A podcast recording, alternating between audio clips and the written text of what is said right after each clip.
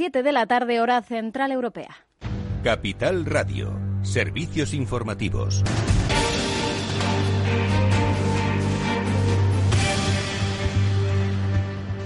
¿Qué tal? Muy buenas tardes. Sanidad notifica 18.418 nuevos contagios en las últimas 24 horas y 267 fallecidos. Es una cifra que supone el máximo de fallecimientos registrados en un solo día en la segunda ola. El número total de infecciones desde el inicio de la pandemia ya supera ampliamente el millón y el número de fallecidos se acerca a los 35.300 según el recuento oficial. Son las últimas cifras, eh, como decimos, que ha dado Sanidad. La otra noticia importante del día, el foco hoy ha estado en ese Consejo de Ministros que ha aprobado finalmente el proyecto de presupuestos para el año que viene tras superar varios escollos que habían las negociaciones entre PSOE y Unidas eh, Podemos, unas cuentas que elevan el gasto social para el año que viene un 10,3% y suben los impuestos para recaudar un 13% más, subida de impuestos que adelantaba ya el vicepresidente segundo Pablo Iglesias. Subimos el impuesto de sociedades para grandes grupos empresariales,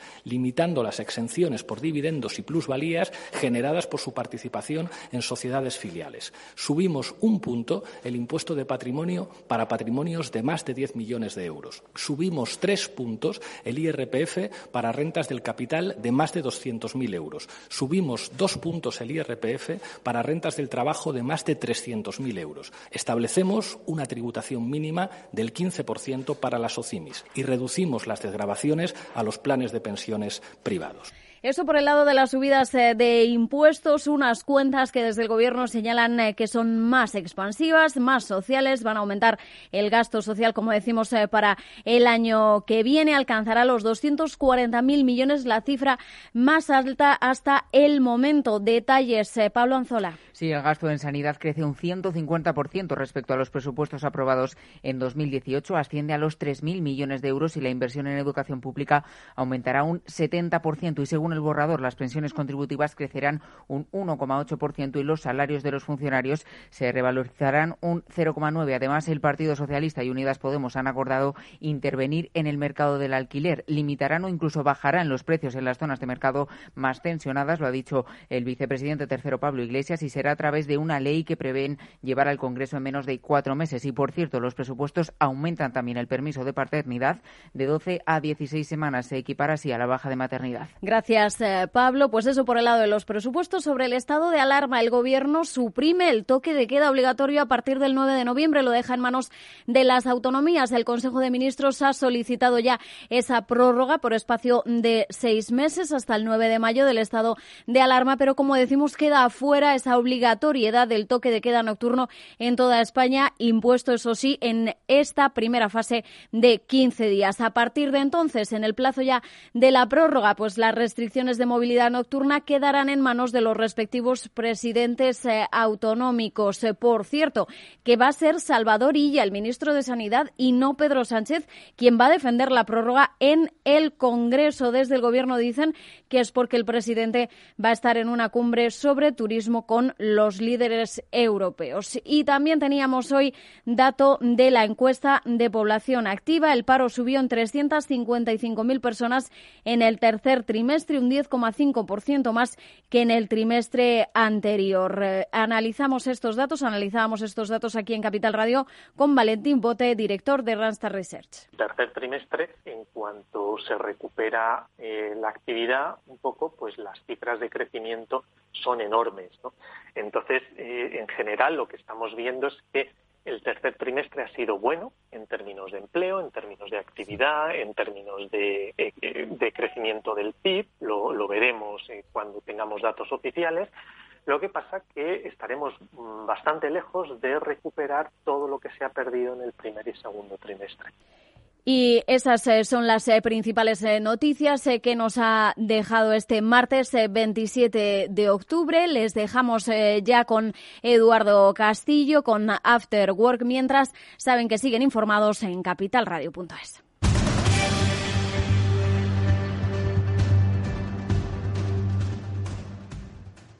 Capital Radio. Siente la economía.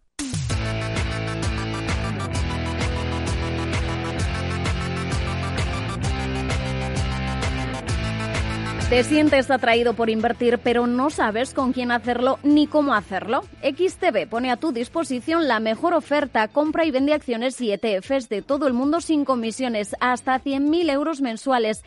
El proceso es muy sencillo. Entras en xtb.es, abres una cuenta completamente online y en menos de 15 minutos estarás listo para empezar a operar comprando acciones y ETFs con cero comisión. Comprueba lo que te contamos en xtb.es. Riesgo 6 de 6. Este número es indicativo del riesgo del producto, siendo 1 indicativo del menor riesgo y 6 del mayor riesgo.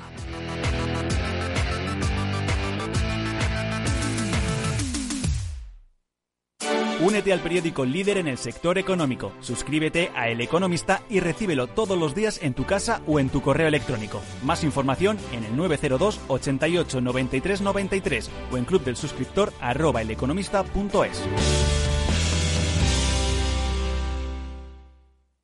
¿Inviertes en acciones o ETFs habitualmente? Entonces esto te interesa. Invierte en acciones de bolsa española o extranjera sin comisiones, hasta 100.000 euros al mes. Entra ahora en xtb.es y abre tu cuenta 100% online en 15 minutos. Riesgo 6 de 6. Este número es indicativo del riesgo del producto, siendo uno indicativo del menor riesgo y 6 del mayor riesgo. Si estás pensando en comprar una casa, entra en cuchabank.es y accede a nuestra oferta hipotecaria. Cuchabank, el banco de tu nueva casa. ¿Está pensando en montar una empresa pero no se atreve a dar el paso en solitario? Busca una marca conocida y consolidada que le respalde. En Franquiciados le ayudamos a elegir el negocio que más se ajuste a sus necesidades. Franquicias de éxito, innovadoras, de baja inversión. Los miércoles a las 12 en Capital Radio tienen una cita con el único programa de radio de España especializado en la industria de la franquicia. Franquiciados con Mabel Calatrava.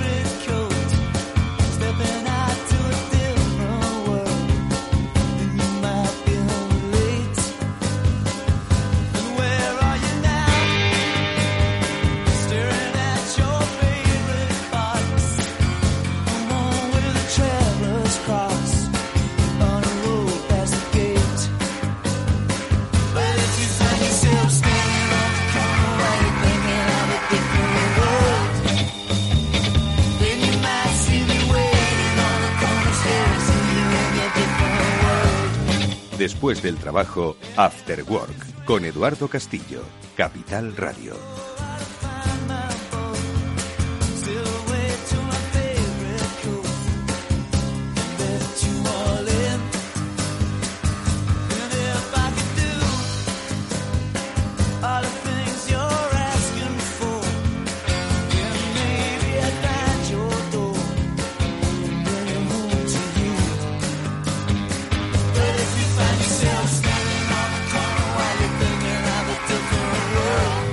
Amigos? Muy buenas tardes y bienvenidos un día más al After Work que ya comienza en Capital Radio y que hoy pues eh, rápidamente vamos a ir directos a nuestro tema, el tema de la economía y por ello le hemos pedido, como es habitual cada semana, que nuestros economistas de cabecera o nuestros analistas financieros de cabecera nos acompañen un día más para tratar de entender qué es lo que está ocurriendo más allá de nuestras paredes y que por supuesto afecta a nuestro bolsillo porque si le preguntamos a los políticos probablemente tengamos muchísima confusión al respecto. Tocaremos temas de literatura económica y por supuesto los chascarrillos financieros, no tanto para invertir, sino para entender cómo funcionan esos mercados financieros y ver lo lejos que están a veces de las realidades de las personas. Y eso lo vamos a conocer pues con la ayuda de nuestros referentes, que son Félix López. Félix, ¿qué tal? Muy buenas tardes, ¿cómo estás? muy buenas tardes, Eduardo. Muy bien, estamos por allí. Oye, y hoy se nos adelanta un poco de hora, pero sea bienvenido, por supuesto, Javier López Bernardo. Javi, ¿qué tal? Muy buenas tardes. Buenas tardes, Eduardo. ¿Qué tal todo? ¿Tienes preparado el chascarrillo económico de hoy o no? Tengo algunos, tengo algunos. Es que me gustó mucho el de los semiconductores, ¿eh? Nunca va a superar, nunca va a superar a la historia del Nicola, ¿eh? Ese camión, eh, pues, no sé si inexistente, ¿vale? Pero, pero bueno, estamos deseando que nos cuentes algún chascarrillo que nos enseñe un poquito, ¿vale? Perfecto. Oye, pues si os parece, lo que vamos a hacer es hablar un poco de eh, iba a decir de la situación actual, Félix. Yo es que creo que al final entramos un poco en un bucle que tampoco se puede decir gran cosa. Quizás el gran temor es que esos ERTES, como ya hemos comentado en alguna ocasión, pues se acaben convirtiendo en ERES, ¿no? Porque no hay una definición sobre cuándo esto va a terminar parece que el impulso, nos da la sensación de que el impulso de los estudios de las vacunas, más allá de los resultados ¿no? que se han producido, pues parece que ya eh, han menguado un poco. Eh, voy a sacar todos esos cortes que decían de los políticos que van a tener tres millones de dosis para diciembre, de dosis de qué vacunas, y todavía, insisto, no hay. ¿no? Entonces, no sé si tenéis esa la sensación de que el, por lo menos el terreno de la vacuna estoy seguro de que están trabajando incansablemente los científicos, pero que ya no hay tanta euforia como había hace un par de meses. No sé qué te parece, Félix, Javi. Sí, el, cansancio de la situación actual, ¿no? de este coronavirus que se prolonga ya durante meses, vamos a alcanzar un año dentro de poco, está pasando por encima de nuestras esperanzas de vacunas de incluso del aspecto temporal de cómo juzgar los aspectos económicos, ¿no? Hemos venido diciendo que efectivamente, eh, desde el punto de vista de las vacunas, pues lo que tú has dicho es bien claro, ¿no? Desde el punto de vista económico, sin embargo, quizá esté ocultando el hecho de que todavía se puede decir poco de la economía, en el sentido de que lo que hemos tenido pues ha sido una cosa espectacular, novedosa, ¿no? que todos lo hemos visto muy directamente, pero cuyos efectos pues empezaremos a ver ahora. Es decir, es ahora cuando podemos empezar a hablar de economía, es decir, cuánta gente de los seres pues van a terminar parados, qué va a pasar con la disminución de ingresos una vez sobre la economía, qué va a pasar con las empresas una vez que una empresa tiene 100 empleados y los ha, los ha mantenido en un ERE y los ha recuperado, pero que el futuro no le parece brillante, a cuántos de ellos va, digamos, a mandar al paro. Es decir, es ahora donde la situación se va realmente a, bueno, pues a ver más claramente. A retratar, ¿no? Sí, porque hemos vivido en una especie de, de, de nube, de nube en todo tipo, ¿no? De vivir en la nube un poco como estamos ahora nosotros y, y, en cuanto a las posibilidades de poder decir algo realmente sensato. ¿no? Mm. Javi, ¿tú qué opinas? Bueno, lo de la vacuna, Eduardo, es, es muy buena pregunta, ¿no? Y, me gustaría quizás hacer la reflexión de que desde, desde abril rápidamente, eh, pues el mundo llegó a la conclusión, ¿no? De pues que, pues que la, la bala de plata, ¿no? En, todo esto era encontrar una vacuna rápidamente, ¿no? Yo, ya te dije que Félix siempre ha sido más optimista que yo con lo de la vacuna, ¿no? Yo pienso que la vacuna, el, historial que tenemos de encontrar vacunas eh, efectivas eh, y en un tiempo razonable, pues es, bastante poco esperanzador, sobre todo recientemente, ¿no? Las vacunas, pues, pues más, más, más fáciles que se, que se encontraron rápidamente, pues, pues, en la década de los 50, los 60, ¿no? Las, las primeras vacunas ¿no? que empezaron a ser efectivas, ¿no? Pero, pero quizás eso también te, dice, y, quería hacer esta reflexión, que yo creo que ahora últimamente la prensa nos está comentando mucho, ¿no? La gran dicotomía que hay entre la ciencia y los políticos, ¿no? Porque a la ciencia le estamos pidiendo que, lleguemos a una vacuna en, un tiempo récord, ¿no? O sea, incluso si llegásemos a una vacuna en dos años para un virus del que pues hasta hace medio año no tenemos ninguna información, pues sería todo un milagro, ¿no? Pero pero los políticos es increíble, ¿no? Porque ah, eh, yo no oigo a nadie, ni a ningún analista, ni a los comentaristas, ni a nadie, pedir a los, a los políticos responsabilidades de lo que está ocurriendo. Y dirás, bueno, si están todos igual. Y la verdad es que no estamos todos igual, ¿no? Porque si ves muchos países en Asia, eh, lo tienen superado. Eh, lo de la enfermedad. O sea, no están esperando ya que venga una vacuna. Hombre, una vacuna les, les solventaría mucho, bueno, les, les, les, permitiría dormir más tranquilos por las noches, ¿no? Pero lo que hay que preguntarse ahora mismo porque claro, eh, oyes aquí hablar a los políticos de aquí en España y de muchos otros países, ¿no? Eh, estoy pensando también en Estados Unidos, ¿no? la semana pasada tuvieron el último debate de las elecciones, que, antes de las elecciones, que luego si quieres podemos comentar. Mm. Y siempre era como el problema de, bueno, no lo estamos haciendo tan mal respecto a esto, respecto a los otros, pero hay países, como puede ser Japón, Corea del Sur, que lo tienen, nunca han tenido un problema. En estos ocho meses han tenido etapas de invierno, de primavera, de verano. Son, son, son sociedades desarrolladas, como todo el mundo sabe, pero además son sociedades que la gente vive unos encima de otros, literalmente. O sea, la gente, seguro que se conoce las escenas del metro de Japón, en el que vienen aquí los, los securatas, ¿no? que empujan, sí, sí, empujan. Y, pero lo más deprimente de eso no es eso, ¿no? Lo más deprimente es que China tiene ciudades como Madrid a, a punta pala. O sea, ciudades de más de 3 millones, 4 o 5 millones de habitantes, China tienes las que quieras y más. Y, y, los chinos, bueno, podrás decir que están manipulando los datos o no. Seguro que los manipulan, porque todos los datos chinos están manipulados. Pero, pero el caso de que, de que hay un cierto grado de verdad en, lo, en que China ha superado la crisis es que están haciendo vida como si nada. Porque si supiésemos que esos datos son falsos, como a lo mejor pues ocurría todavía en abril, en mayo, pues Shanghái y Pekín hasta junio no recuperaron los niveles de tráfico, ¿no? Normales, podríamos decir, ¿no? Y ahí te dabas cuenta que aunque Pekín está intentando minimizar, ¿no? Pues el, alcance de la pandemia, eh, pues bueno, todavía quedaba algo, ¿no? Pero ahora realmente lo han superado, ¿no? Entonces es, es muy deprimente ver cómo en las economías occidentales, no, todas al mismo, eh, en, en, la misma extensión, obviamente, ¿no? Pero, pero en general, y cómo pues en esos países que en teoría deberían tener, en el caso de China, menos medios sanitarios, obviamente, ¿no? Pero también eh, eh, eh, la propia densidad poblacional, que en teoría es una de las cosas fundamentales en todo esto. China es un país enorme además en, el que cohabitan distintos climas. Tienes los extremos climas del norte y de todo el interior de China, que son brutales, muy cálidos en verano y muy fríos en invierno, ¿no? luego tienes los climas de la costa del sur, ¿no?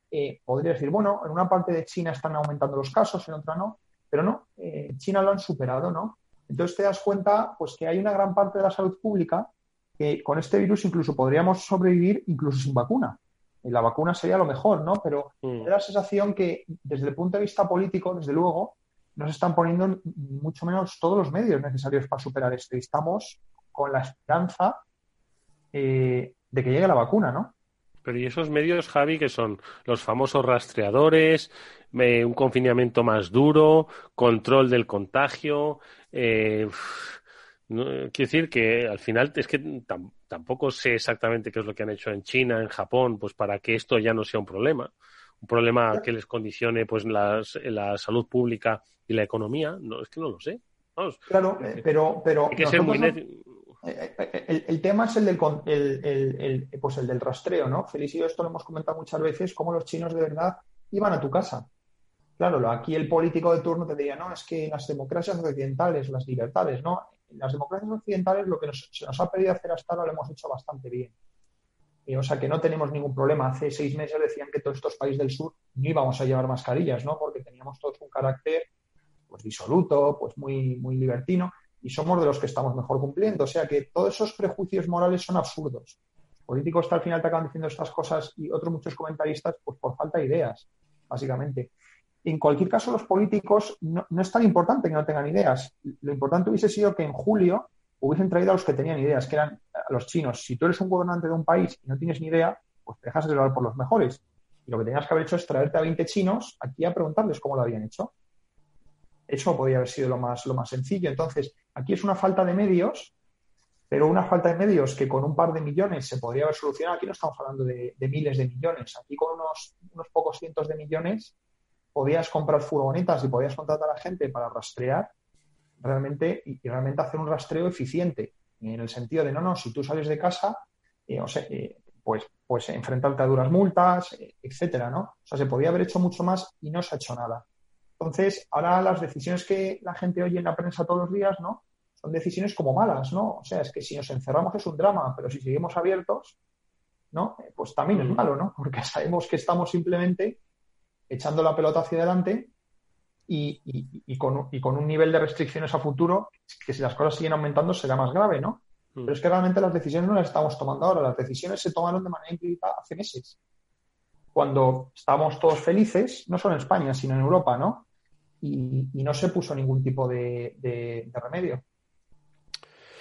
Bueno, pues habrá que, pues, pues ¿qué nos queda? No nos queda nada más que volver a apelar a la responsabilidad individual de cada uno y, y a tratar de, aguantar, porque es que efectivamente ya volver hacia atrás no se puede, así que tenemos que, como dirían, pues que seguir arando con, estos bueyes. ¿Qué le vamos a hacer? Vamos nosotros, si os parece, a ir pues un poco mm, eh, viendo otros temas, porque es que al final el, tema de la pandemia es un bucle, ¿eh? no, no, solo ya por lo repetitivo que puede resultar a ser, sino porque al final es que tampoco se puede decir mucho más de lo que pues habéis comentado, ¿no? Más que esperar un poco a que se tangibilice ya, como decía Félix al principio también también la realidad económica. Yo quería además, por otro lado, pues recuperar un, tema que nos comentó Félix la semana pasada a propósito de literatura económica, que además, como justo lo dijo al final del programa, nos quedamos así con las ganas. Y es que dijo que había leído a un tipo, no recuerdo si llegase a decir Félix su nombre, un tipo que recomendaba no leer noticias, ¿no? Que íbamos a ser no solo mucho más felices, sino que el mundo iba a ser mucho más eficiente, ¿no? Exactamente. Así es. ¿Y quién es ese hombre? Nosotros podemos tener un futuro, digamos, como participantes en las ondas y pedir la indulgencia de los oyentes es si no les damos noticias. Exactamente. Entonces, ¿y este, ¿y este buen hombre quién es? A ver. Bueno, es un tío muy serio, ¿no? Si yo, eh, eh, es un libro que acaba de salir en inglés este año, ¿no? Lo publicó él en alemán el año pasado, ¿no? Eh, él es suizo Rolf Dovelli, ¿no? Y si yo, el libro se llama Stop Reading the News. Coño, pues ¿Eh? con perdón, sí que va directo. el libro dice, dice lo que dice, ¿no? Sí. Y entonces, ¿por qué he leído yo este libro? No, porque yo había leído un libro de él, hará ya, ya, hará ya ocho años, siete, ocho años, que realmente me gustó mucho que se titulaba The Art of Thinking Clearly. Ajá. ¿no? El arte de pensar claramente, ¿no? Sí. Este, este chico, Dovelli, es un suizo, nació en Lucerna, ahora vive en Berna, ¿no? Y, empezó su vida, pues, escribiendo novelas. Bueno, él empezó trabajando en, en Swissair, ¿no? Y, y allí de controlador financiero viajando por todos los, pero bueno, no le debió gustar mucho el trabajo financiero y se pasó a escribir novelas. ¿Novelas? ¿En plan novelas de novelitas? Sí, y no, ahí no debió tener gran éxito, ¿no? Pero con el libro este que yo te comento, The Art el primero que escribió, The Art of Thinking Clearly, este fue un pequeño bestseller a nivel mundial. Creo que ha vendido 3 millones de ejemplares. Coño, no está mal. O sea, que es uno de los libros, digamos, de...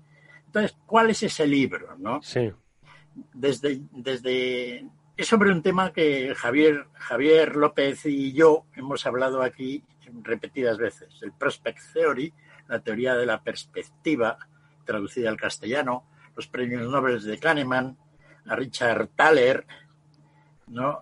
la historia de Kahneman y Tversky, que escribía muy claramente pues Richard Lewis, ¿no? la, la amistad, lo hemos comentado mucho, ¿no? Es decir, es toda la teoría de por qué los hombres no somos tan listos como nos creíamos. ¿No? Es decir, que somos bastante zoquetillos, ¿eh? pero además de una manera, de una manera sistemática. Es decir, los errores que cometemos son siempre los mismos.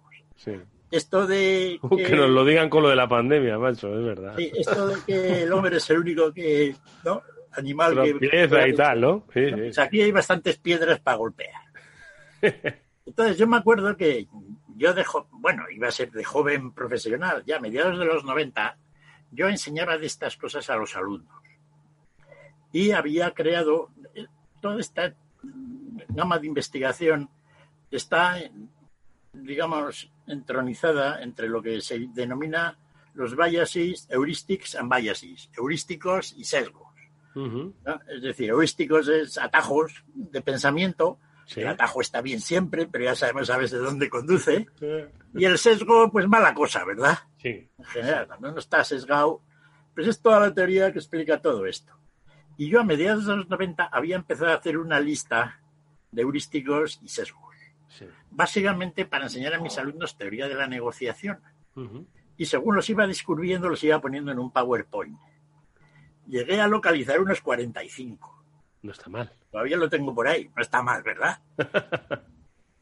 el año 2011, el Premio Nobel de Economía del año 2002, el fundador de todo esto, Daniel Kahneman, publicó un libro, Pensar lento, pensar, rápido, pensar despacio, o al revés, pensar despacio, pensar, que explica muy bien todo esto.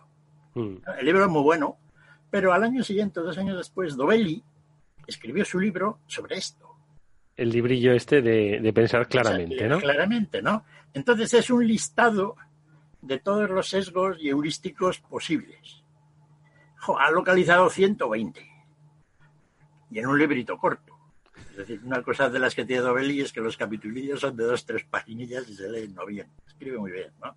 Entonces, de, de, una manera me quedé yo un poco triste en el sentido, joder, me han pasado por la izquierda, por la derecha, por todo Bueno, lo pero- de 45 no está mal.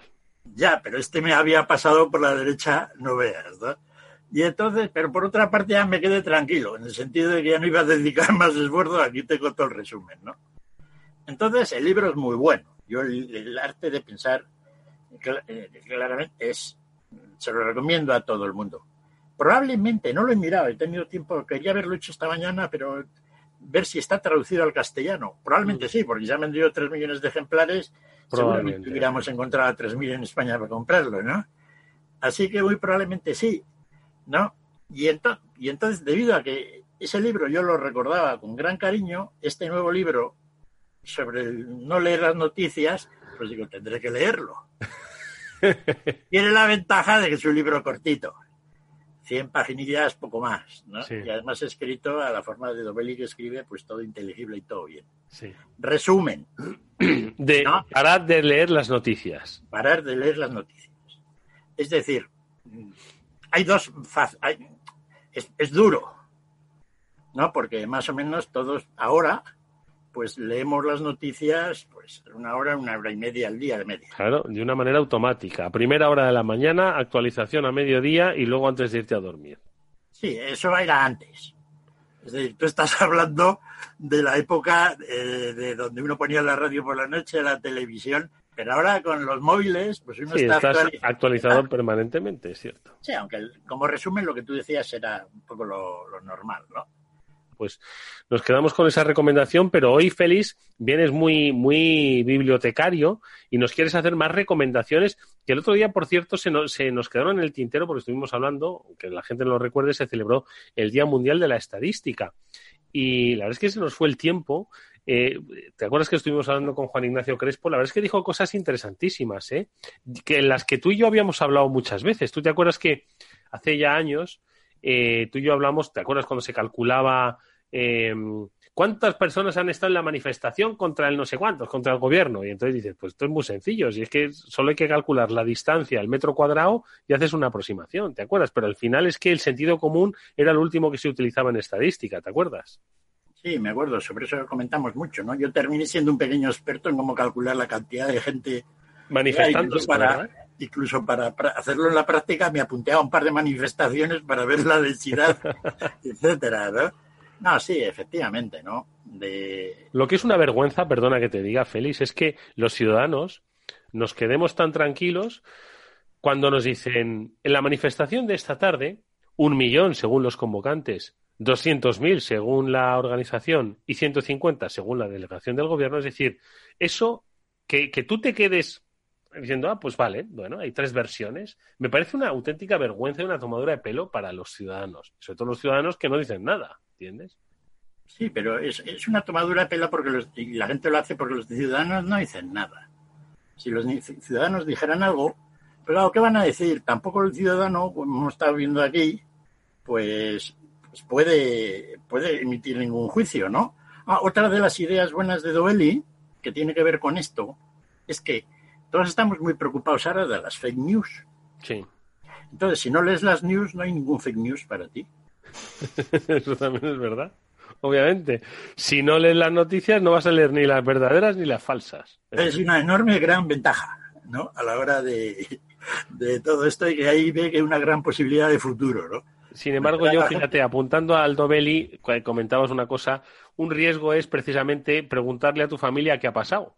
Porque, claro, para ahí el papel del periodista, es decir, cuando uno, imagínate, el papel del periodista era que cuando uno no había tenido tiempo, capacidad o posibilidad de enterarse de lo que había pasado, recurría a un periodista que le tenía que contar objetivamente qué es lo que había sucedido. Y si se lo podía hacer en un resumen de toda la semana, pues tanto mejor. Pero ojo, que si se lo preguntas a un familiar, el sesgo del que hablabas va a estar presente ¿no? en esa explicación de las noticias. Por lo tanto, yo creo que es mejor que si no lees noticias, que no te atrevas a preguntarle a un familiar qué es lo que ha pasado, porque probablemente te las vaya a contar incluso peor de, de lo que realmente son. ¿no? O sea que.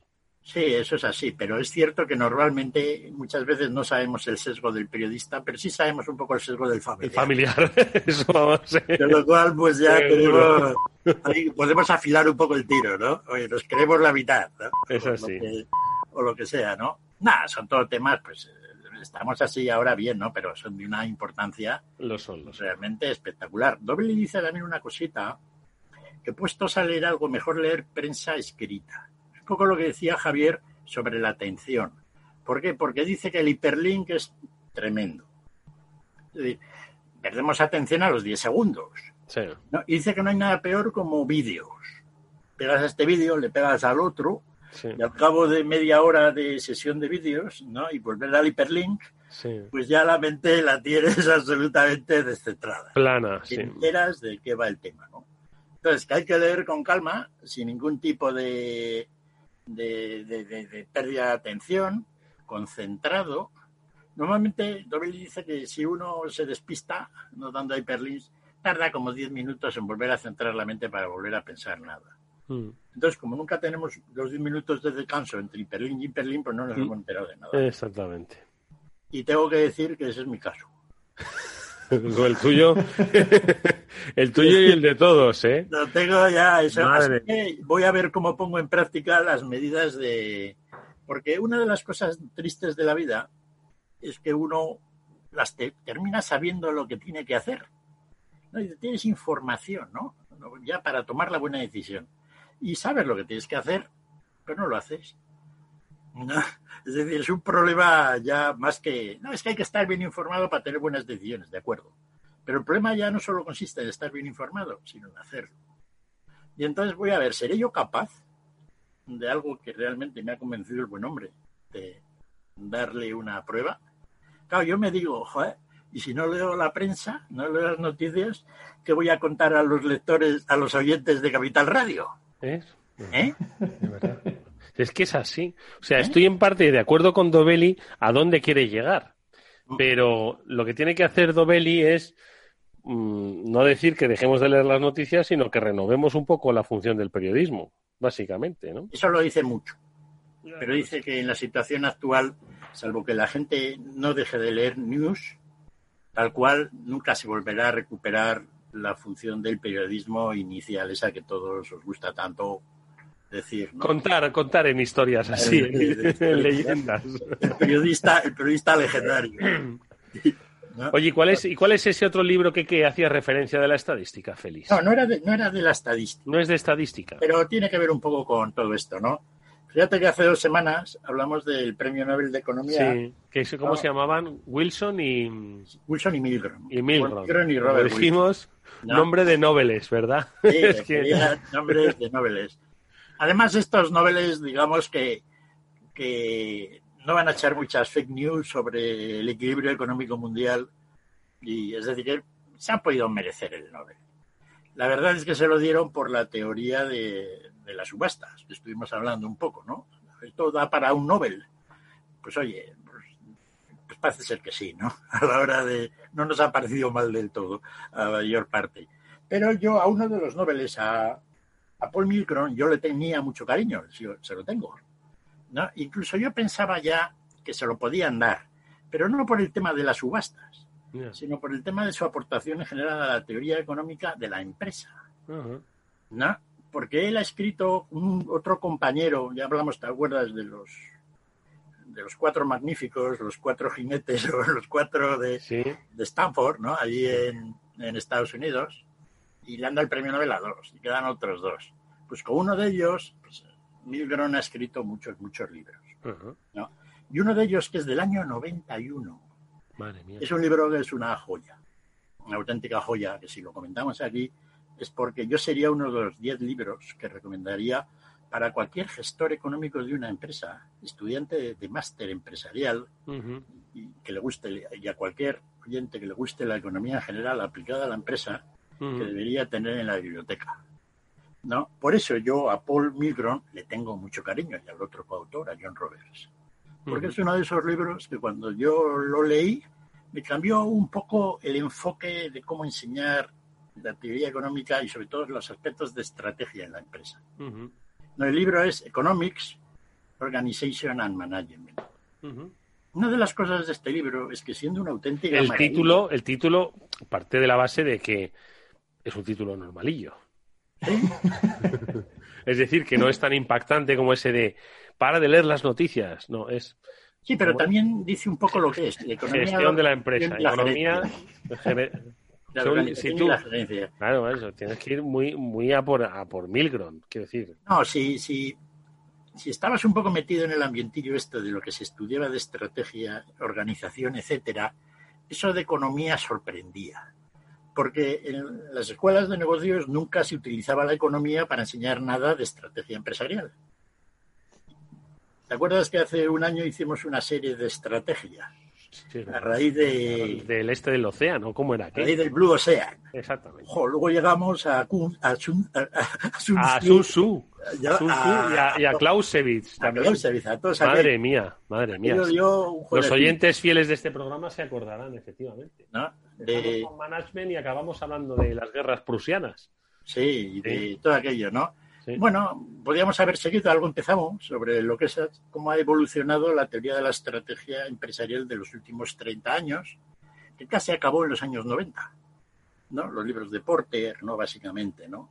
Pero eh, normalmente la estrategia se enseñaba en las escuelas de negocios con el caso, el método del caso de Harvard, etcétera, ¿no? Entonces te daban un caso de 20 páginas lleno de estados financieros, etcétera, de lo que hacía la IBM, ¿no? Y entonces les decía a los alumnos, ¿y ustedes qué van a hacer? Ojo, el alumno se quedaba un poco sorprendido y, y, todo el mundo empezaba a hablar. Y desde el punto de vista de muchos profesores, cada uno decía la tontería más grande. Porque ni tan siquiera había un método de cómo estructurar toda esa discusión. Y es un poco lo que Roberts y sobre todo los libros posteriores no han hecho. Porque en aquel entonces, justo cuando Roberts escribió cuando Roberts y Milgrom escribieron este libro, que ayuda un poco a, plantear una base económica con el cual discutir aspectos empresariales, una chica, Sharon Noster, que escribió un librillo que se titula Estrategia Competitiva. Y entonces Sharon Noster había escrito artículos con Milgrom, entonces se conocían muy bien. Y yo creo que debió la idea de hacer esto. Y a raíz de esos dos libros se ha creado toda una historia no por ellos, curiosamente, sino por otros autores, compañeros muchos de Milgrom en la universidad, allí en, la Escuela de Negocios de, de, Berkeley, y, y sobre todo en la Northwestern University. Hay un librito que yo recomiendo junto con este a todos los oyentes, que es eh, La economía de la estrategia, de Besanko y Dranovek, y otros dos profesores en... Madre mía. ¿no? Entonces, ese libro de Sanko y junto con este de, de, de Roberts, son auténticas joyas para cualquier persona que le guste, digamos, al analizar los aspectos estratégicos con una base estratégica profunda. Y por eso a mí, pues se me olvidó, bueno, no, nos digo tiempo, porque el tiempo es escaso, cuando hablábamos del premio Nobel, porque a mí Mencionarlo. por, por Milgrom me gustaba tanto. Pues oye, pues la recomendación, ¿cómo se llama el librillo? Bueno, el librazo. Sí, sí, tiene 580 páginas. Madre mía, de gestión Es el típico libro de texto, texto Madre mía. ¿no? Y el otro libro que he comentado, Economía de la Estrategia, pues lo mismo. Pues. Economics, Organization and Management. And Management. Una, una, una, de las tristezas es que este libro no ha tenido una segunda edición. Vaya. Quizá mejor, porque los libros de texto, cuando según van acumulando ediciones, cada vez son peores, ¿no? Pero el, bueno, pues tú no ha tenido un éxito a nivel de, ventas. Bueno. ¿No? Y sin embargo, los que han escrito luego, siguiendo un poco la línea de ellos, pues todos tienen 12 y 14 ediciones, ¿no? Bueno, y esto es un poco lo que. Pues tú tienes la primera edición. Bueno, pues Vamos a hacer, si os parece, una pequeña pausa y enseguida volvemos con esas recomendaciones para conocer esos chascarrillos que yo tengo ganas ya, conocer nuevos sectores que nos van a hacer ver cómo el mercado pues está o alejado o se ha acercado un poquito más, que nunca se sabe a la realidad económica. No os vayáis, volvemos enseguida. After Work con Eduardo Castillo. A la hora de invertir, la diferencia entre la convicción y la palabrería está en el grado de compromiso que eres capaz de asumir. El nuestro es este. En Finanbest solo ganamos si tú ganas primero. O lo que es lo mismo, en Finanbest, si no sumamos, no restamos. Conoce todas las ventajas del Result Investment. tienes mucho que ganar. Finanbest, tú ganas. Si estás pensando en cambiar tu hipoteca de banco, entra en cuchabank.es y consulta las condiciones de nuestra hipoteca fija, variable e hipoteca joven. Cuchabank, tu nuevo banco.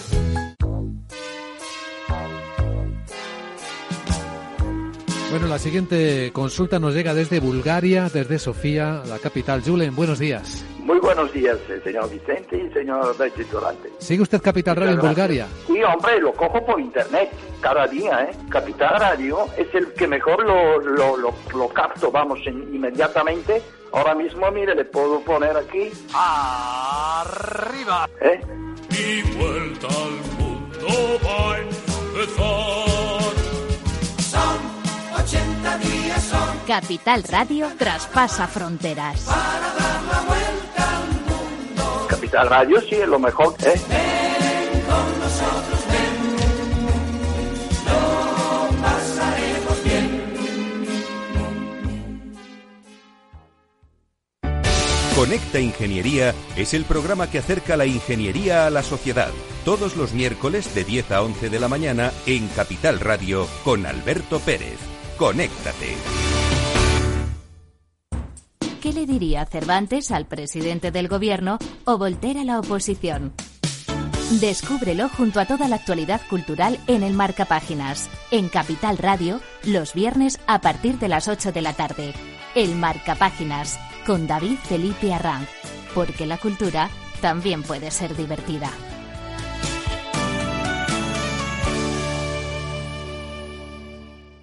Eduardo Castillo en Capital Radio. After Work. Ya estamos de vuelta, amigos, en este programa. Nos acompañan Félix López y Javier López Bernardo. Hemos estado hablando de literatura, hemos estado hablando de por qué debemos dejar de leer las noticias, las buenas y las malas. Bueno, no las buenas y las malas, las verdaderas y las falsas, porque las buenas noticias sí que las podemos leer. Y sobre todo un poco de gestión en, eh, como otra de las capacidades del reciente premio Nobel. eh, eh, que junto con Wilson, Milgrom, bueno, pues ha obtenido el reconocimiento de la Academia Sueca. No obstante, nosotros, como siempre, nos gusta, pues en estos últimos minutos de programa, hablar del chascarrillo de la economía, del mercado financiero. Y yo no sé, Javi López Bernardo, qué sector es el que hoy nos, nos vas a dar a conocer, nos va a ayudar a, nos va a sorprender, estoy seguro. Pues vamos a volver con semiconductores, Eduardo, Madre mía, porque los chips, ¿qué le pasa a los, los chips? chips, porque la semana pasada eh, Intel presentó resultados. Mm. Y bueno, generalmente la presentación de resultados nunca tiene ninguna, ninguna importancia especial. Son como las noticias que comentábamos antes, bastante eh, pasajeras. Sí, sí. ¿no? Y, y- Que los analistas. más, que ha vendido más, que... Exacto. Y los analistas, además, curiosamente, cometen uno de los pecados que decíamos antes, ¿no? Se centran mucho en, en ese particular corto plazo, ¿no? Sí. Pero, pero la verdad es que las, los resultados de Intel fueron, fueron malos y, y- y había que mirarlos desde una perspectiva de largo plazo. Y, te voy a contar por qué. No sé si recuerdas que, que- que en un programa anterior, hace unas pocas semanas, hablábamos de cómo la industria se había evolucionado desde empresas que lo hacían todo, Sí. de- desde, la, desde el diseño hasta la producción de los la chips, fabricación, sí. Exacto, hasta empresas que, oye, solo hacían el diseño, solo tenían que tener diseñadores y una vez que esos diseños ya los tenían hechos, se los enviaban Se a los los enviaban a coreanos que y a los- los taiwaneses Mm. a que los fabricasen, ¿no? Bueno, Intel Con las- máquinas, con máquinas americanas. con máquinas, principalmente. máquinas a- a- americanas principalmente y, y holandesas. Holandesas también, madre mía. Sí, Ho- Holanda tiene una de las compañías que es, que es clave en todo este proceso, que además es, es única en el mundo. El resto son sustituibles, pero esta es holandesa no, pero bueno, eso es otro tema. Resulta que Intel, bueno, eh, eh, es- te decía que era una tendencia a largo plazo porque Intel en las últimas dos décadas justamente había estado en contra de este, de este, de este cambio de paradigma, ¿no? De- ellos creían que una de las ventajas que tenían, y en aquel momento era así, pues era la producción. Y decían, oye, si yo lo diseño Y y luego lo produ- produzco, pues debo tener alguna ventajilla, ¿no? Debemos estar Sí. como más integrados. Siempre Sí. a, los, a los equipos directivos eh, les gusta siempre decir los temas de la integración. ¿no? Sí, Suena alguno de esos se, se leyó a Milgrom, seguro. Dijo, oye, que esto hay que integrarlo. Exacto.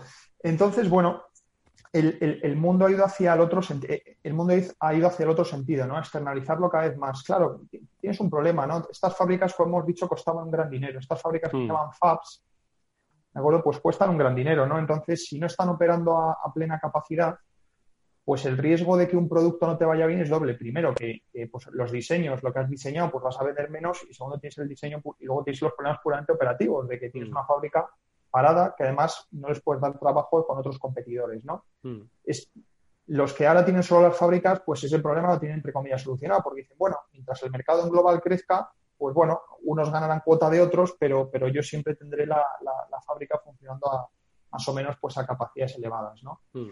El problema que ha tenido Intel, claro, es que en esta carrera, que se puede llamar la carrera de los nanómetros, aquí, aquí se trata de producir cada vez de manera más y más pequeña, Sí. miniaturizar más y más. Sí. ¿Por qué es miniatur- miniaturizar más y más? Bueno, en el mismo espacio puedes meter cada vez más transistores, lo cual eso pues, pues reduce el coste de la operación y luego esos transistores son cada vez más eficientes, ¿no? Tienen menos pérdidas de... tienen una latencia menor, el, el- el- el- el- el tema de la batería y el consumo de energía es mucho menor, es decir, pues es, Mm. es lo que conocemos como la revolución tecnológica que vemos todos los días, ¿no? Sí. Bueno, Intel llevaba ya los últimos cinco años un poco por detrás de la carrera eh, contra estos taiwaneses que te decía, que eran pues SMC, ¿no? Y en la, y en la última, pues, en, los últimos resultados, pues mostraron que se están quedando cada vez más atrás, ¿no? Ahora mismo la carrera está eh, en llegar al, siguiente, al siguiente punto, que pues, son los 7 nanómetros. 7 nanómetros, pues, eh, pues son, son, son, cantidades pequeñísimas. O sea, la gente, los de la industria siempre lo suelen comparar con el diámetro de un pelo humano, ¿no? Y dicen que esto, bueno, pues no es, no es, no es ni la centésima parte de lo que es un Madre mía. Para que te puedas imaginar la, la miniaturización que tiene todo esto. Sí, es tremendo, ¿no? Entonces, eh, ahora mismo están en lo que es la parte de los 14, 10 nanómetros, ¿no? Intel acaba de empezar a producir con la tecnología de los 10 nanómetros hace relativamente poco y estás teniendo problemas de producción. Para que te das una idea, cada vez que tienes que producir uno de estos chips, ¿no? Tiene que pasar por muchísimos pasos. Desde que tú coges, desde que tú coges la arena, la, la- la- la procesas, ¿de acuerdo? Para, para que sea silicio, ¿no? Sí. luego ya lo conviertas en una oblea, que es donde se, se meten cada uno de los transistores, ahí puedes tener más de 100 pasos. Con lo cual es un, es un proceso, entre comillas, artesanal. sí, lo, sí. hace- lo haces todo con máquinas, ¿no? Pero es un proceso muy estandarizado, muy difícil de, de llegar, ¿no? Con lo cual, muchas veces con que se te metan un par de botas de polvo en, en cualquiera de estos procesos, el, el chip que estás produciendo se lo has hecho a perder. Hay una gran parte de esa oblea que no funcionará y que tú no podrás vender al, al mercado, con lo cual las pérdidas de la O bueno, lo sacas y luego es el ordenador que no funciona y dices, joder, macho. Dice, madre mía, qué mal me va el ordenador este, ¿no?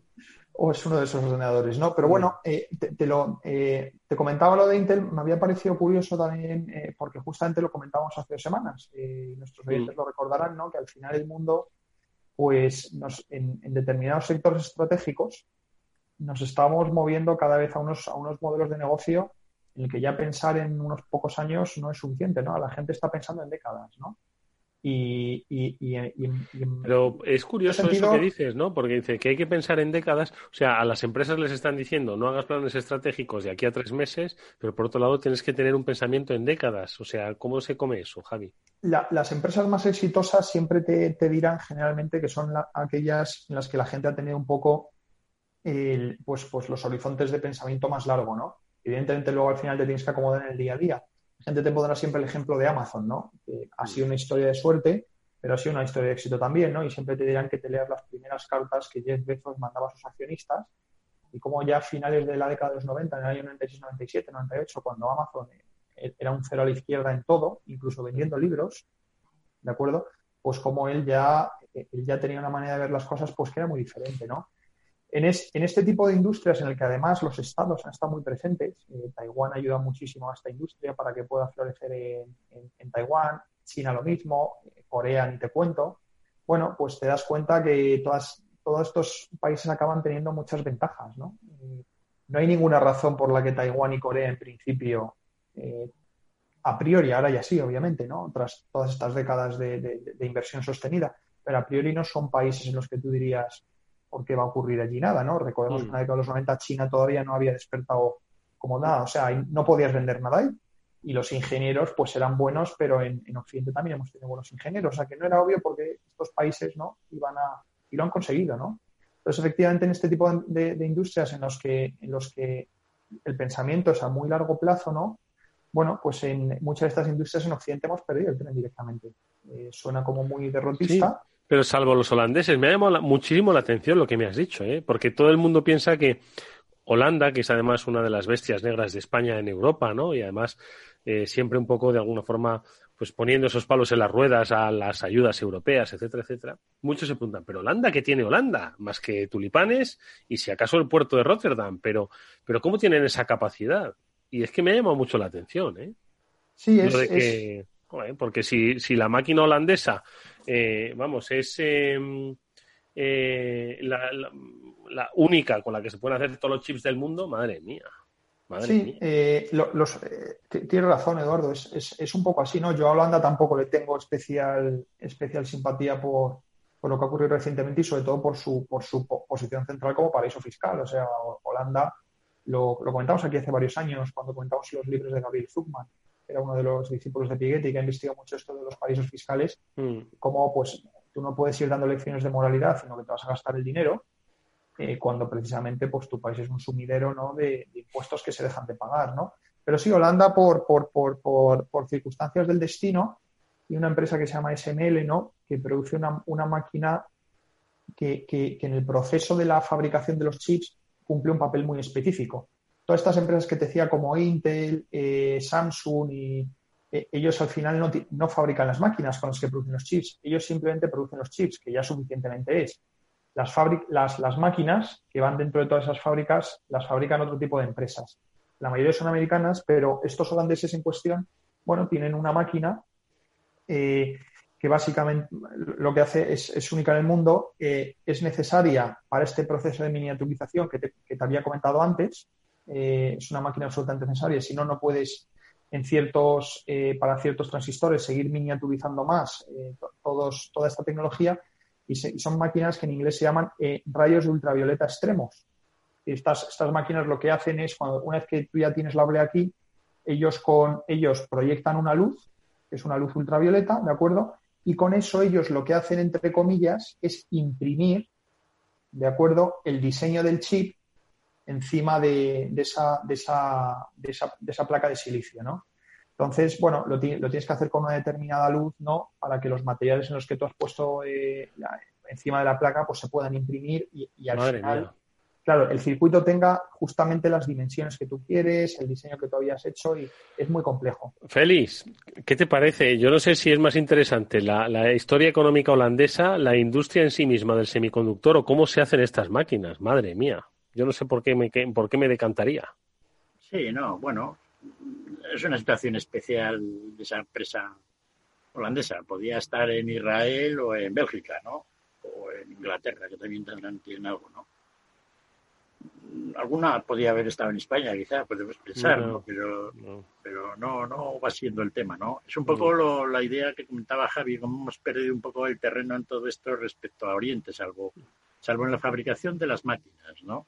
Que sigue siendo un poco la base estratégica que de Un día manera tenemos que hablar, perdona que te haya interrumpido, pero es que has dicho una cosa, cómo hemos perdido el terreno frente a Oriente. Recuerdo pues la industria del mueble, la industria del juguete, grandes industrias ¿no? que se hacían aquí, cómo, eh, no es un lamento, ¿no? pero cómo pudimos eh, eh,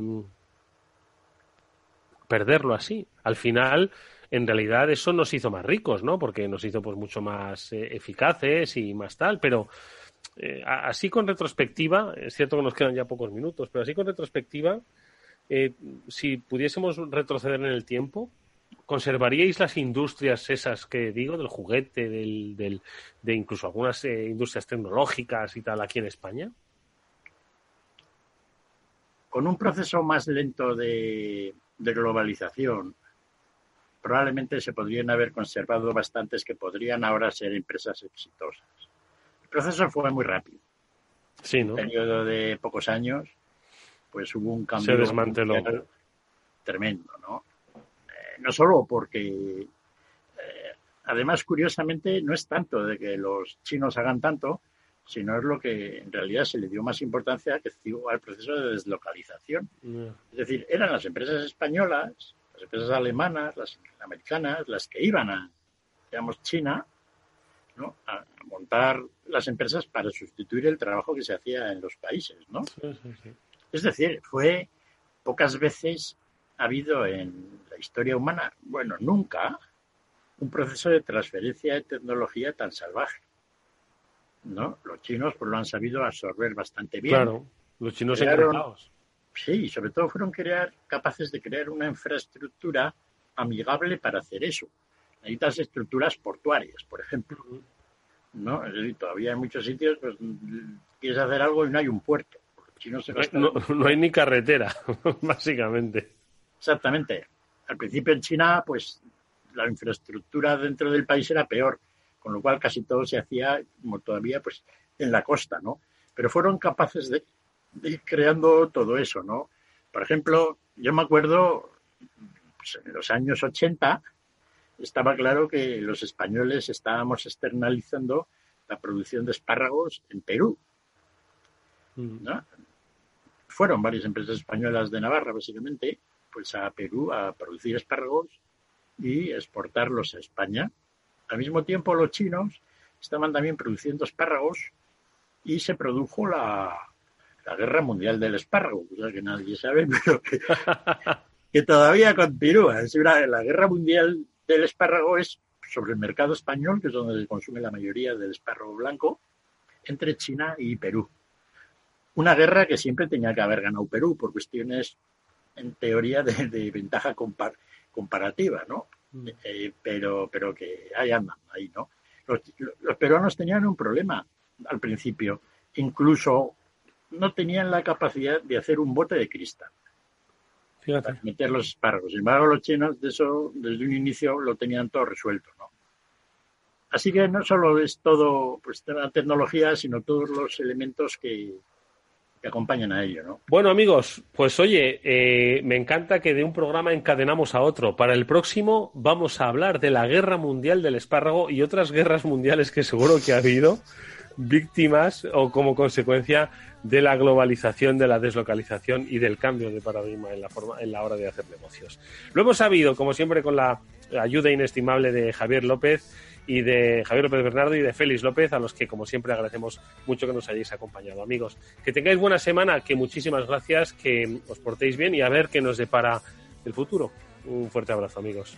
Gracias, Eduardo. a todos. Adiós.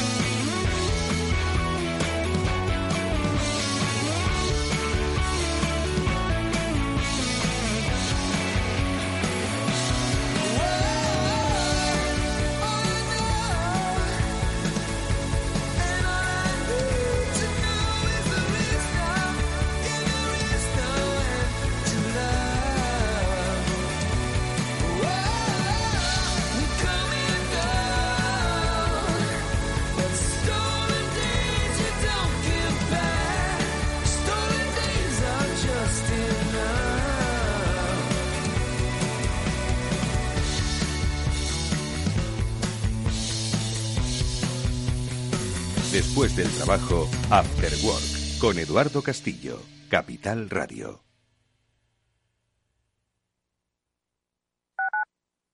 Capital Radio Madrid, 105.7.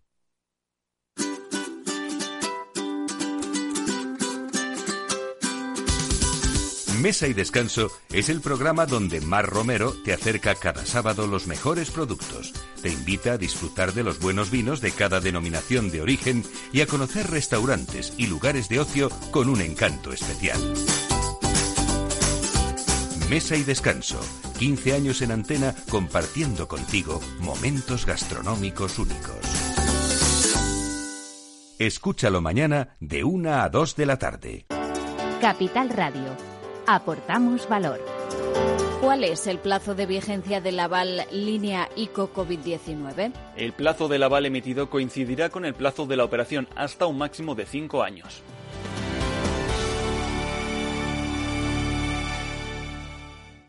Capital Radio.